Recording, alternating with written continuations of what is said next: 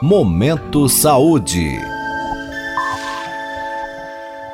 Minuto Saúde Mental, com o professor João Paulo Machado de Souza, do Departamento de Neurociências e Ciências do Comportamento da Faculdade de Medicina da USP em Ribeirão Preto. Olá, pessoal. A pergunta que nós temos hoje é: pessoas manipuladoras sofrem de algum transtorno mental? A questão é complicada, mas vamos lá. Acusar alguém de ser manipulador é exatamente uma das coisas que uma pessoa manipuladora faria, por causa da condição de vítima na qual ela pode se colocar. E ela pode realmente acreditar no que ela está dizendo.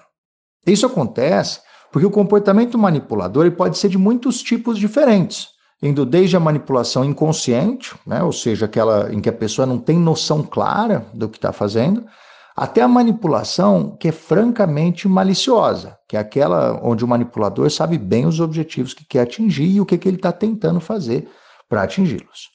Comportamentos manipuladores incluem práticas como fazer os outros se sentirem culpados, distorcer fatos ou mentir, isolar a pessoa de outras pessoas queridas e importantes para ela, para aumentar o próprio poder de influência, fazer elogios falsos para obter vantagens e ter uma espécie de comportamento que a gente chama de passivo-agressivo, que é aquele que faz com que o outro se sinta mal ou incapaz de reagir, quando na verdade ele está sendo manipulado.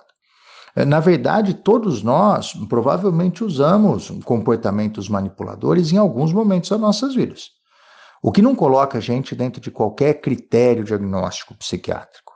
Isso é diferente quando falamos de alguém que usa manipulação cronicamente como um meio frequente de atingir os próprios objetivos, ou seja, quando ela é um traço da personalidade daquela pessoa.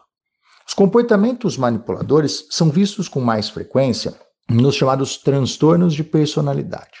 Para lembrar desses transtornos, que a gente já falou aqui no Minuto de Saúde Mental, os transtornos de personalidade são aqueles onde uma pessoa funciona de modo diferente, funciona no dia a dia tá? De modo diferente do seu grupo familiar e social. Muitas vezes com comportamentos ou agressivos, impulsivos, instáveis ou todos eles. Todos esses tipos de comportamento. Não são transtornos fáceis de diagnosticar, como outros onde o comportamento fica nitidamente diferente, né? E às vezes até bizarro. E por isso mesmo, esses transtornos de personalidade costumam causar grandes danos para a própria pessoa e muito para aqueles que convivem com ela. Dentro dos transtornos de personalidade, a manipulação é vista com mais frequência nos transtornos de personalidade borderline, narcisista e antissocial.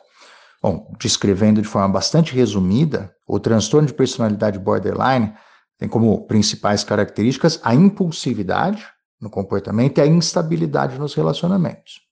O transtorno narcisista é aquele onde a pessoa coloca os próprios interesses acima das necessidades de outros com quem convive e por último, o transtorno de personalidade antissocial tem como elementos centrais o desrespeito pelas regras e convenções sociais e até pela lei.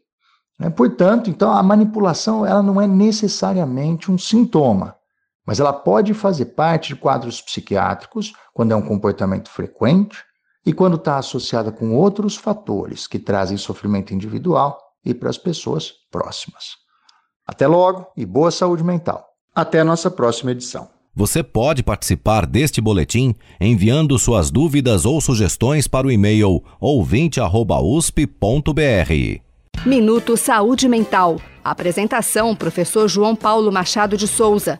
Produção: Professores João Paulo e Jaime Alac. Apoio: Instituto Nacional de Ciência e Tecnologia em Medicina Translacional. Uma iniciativa CNPq-FAPESP. Momento Saúde.